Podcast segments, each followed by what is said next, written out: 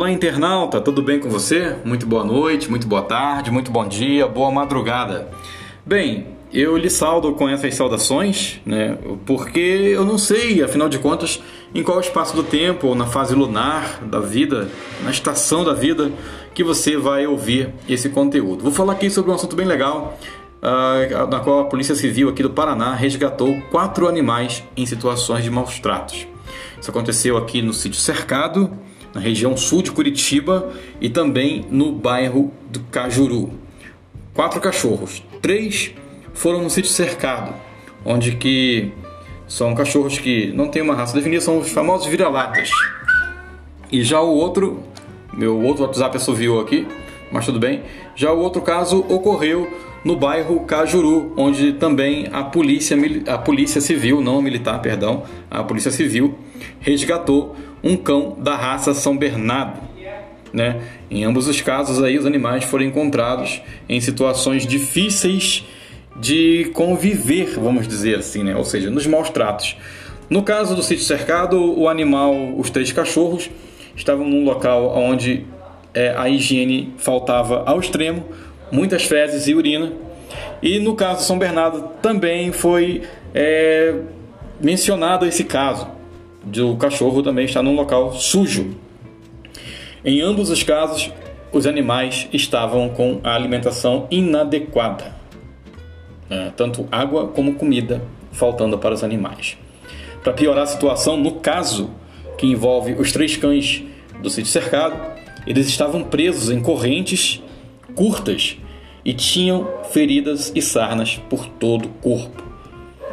Nessa ação, um homem de 50 anos foi autuado em flagrante pelo crime de maus tratos. O cidadão poderá passar férias na prisão, além de multa.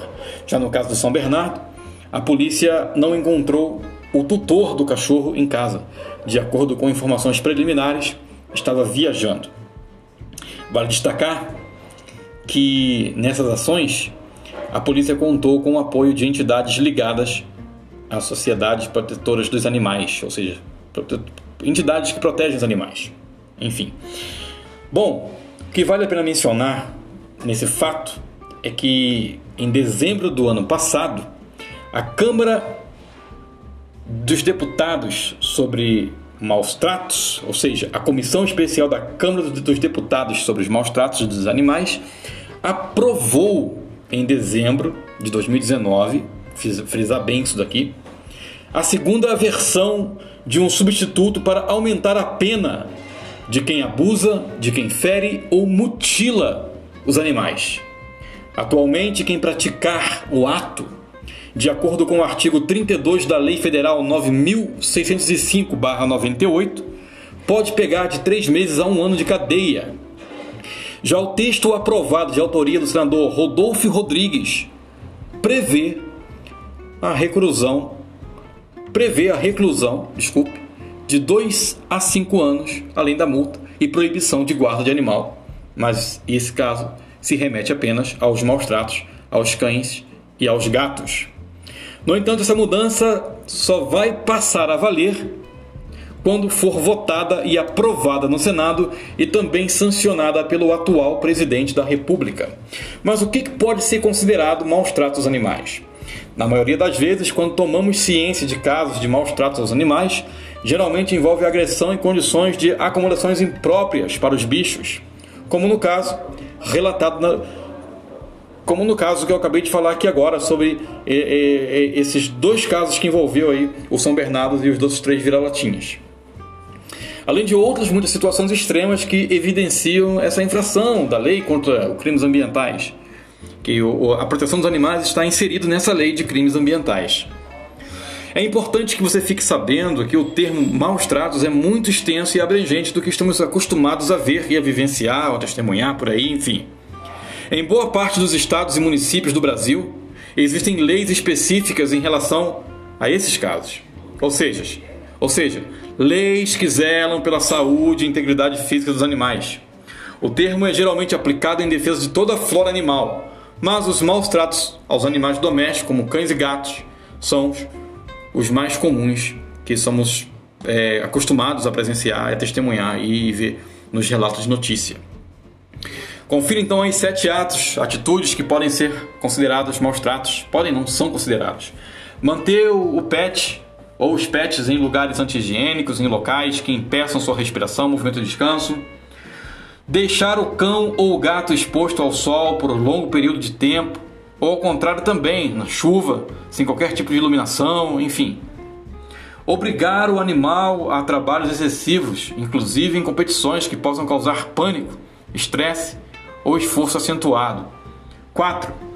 Golpear, mutilar, ferir voluntariamente qualquer órgão do pet, com exceção do procedimento de castração. Entendeu? 5. Não providenciar assistência veterinária em caso de acidente ou doença do bicho. Você pode pegar uma cana por causa disso. Você viu lá o animal doente e não, não socorreu o bicho. Se alguém te denunciar, se aquele animal for teu, tu vai em cana, mano. Não garantir alimento e água para o, para o bicho também. E o sétimo, abandono de cães e gatos. São considerados maus tratos aos animais e pode aí atualmente pegar de três meses a um ano de cadeia. Repito, caso o projeto de adendo da lei, da mudança da lei, seja aprovado, você pode ficar de 3 a 5 anos em cana. E aí, percebeu como os casos não são tão isolados e distantes do nosso dia a dia, da nossa vida? Na verdade, são bem presentes. Portanto, se você souber de alguém que anda fazendo essas maldades com os pets, não perca tempo. Procure o telefone de denúncia de sua cidade e ponha o covardão ou a covardona atrás das grades. Lembre-se, eu e você, a gente pode gritar e pedir socorro. O animalzinho não. Tá bom? Um abraço para você. Compartilhe esse conteúdo com seus amigos, deixa seu comentário aí, sugestão para um próximo podcast e eu volto logo logo aí no nosso podcast Conversas e Prosas. Uma ótima noite, tudo de bom e de belo, com sabor de caramelo. Lembre-se, mais uma vez, compartilhe coisas boas com as pessoas, porque de coisa ruim o mundo já está cheio. Fui! E tem cachorro latindo aí no fundo, ó.